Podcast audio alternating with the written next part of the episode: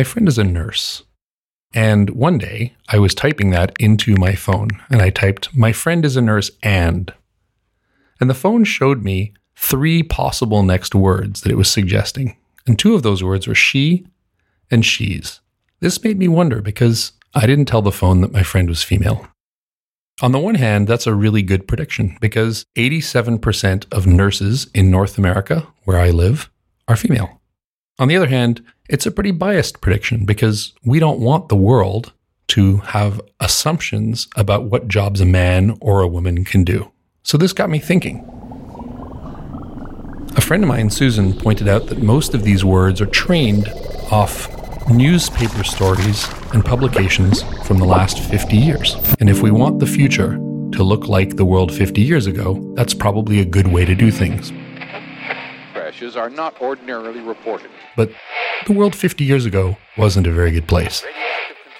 This is an example of something called algorithmic bias. And bias creeps into things in lots of interesting and unexpected ways, ways that seem very innocent, because if you're a mathematician, that sounds like a great prediction. But if you're someone who wants to be a nurse who's male, or an airplane pilot who's female, that's a terrible prediction. This is called a normative versus a formative decision. Normative decisions are based on what's normal, and formative decisions are based on opinions we're forming. And the problem with artificial intelligence is that artificial intelligence is prejudice. By definition, prejudice means deciding on something beforehand, and an AI, or a machine learning algorithm, figures out what it should predict based on what's happened in the past. Another good example of this is a woman who lived in a nursing home in Florida. She was found to be Googling every single known medical condition you can imagine. If you're an insurer, you would say, There's no way I want to insure that person. It turns out she was the only healthy person who was with it and articulate and technically competent. And she was Googling every single disease that all of her apartment mates had. She was basically the only healthy person in this old folks' home. So if you're an insurer looking at data, you've drawn the wrong conclusion. And this is the real problem with AI, because conclusions that don't have context become prejudice rather than prediction. In Boston, the city of Boston created an application called Street Bump. Street Bump was supposed to tell people where the potholes were. And the application worked great. You got in your car, you put your phone on the passenger seat and left it on, and as you drove to and from work, Street Bump would record where it hit bumps and the city would get a heat map of potholes. Can you imagine what was wrong with that? It sounds like a good application, the app worked properly.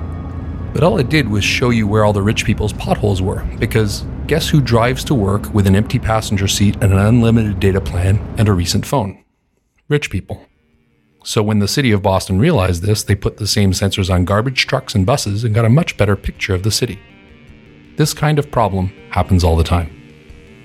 The big challenge we face in artificial intelligence and machine learning is harnessing the incredible predictive power without bringing in the biases of the past or of incomplete understanding and context. We worry about whether AI and data science is going to take our jobs. It's not going to take our jobs, it's going to change them. Because for every machine learning algorithm that makes us more efficient, there needs to be a human that makes sure it's fair. Algorithmic fairness is a real challenge. There's going to be a time in the future when an artificial intelligence is indistinguishable from a human. And the only thing that will save us is context. Already today, you can get an AI that will create deep fakes that are almost indistinguishable from the real thing. So, an election full of fake news is going to be deadly for democracy. Already, you can get an algorithm that you feed one or two sentences to, and it writes what looks like a pretty good, albeit a little confused, piece of text. If you weaponize that algorithm, you can probably introduce incredible confusion among voters. In fact, the people who created that algorithm decided not to publish the source code because it could be so easily weaponized, and despite that, within a few weeks it was available on the internet. The big challenge that we're going to face is that when something becomes abundant, that which it consumes becomes scarce.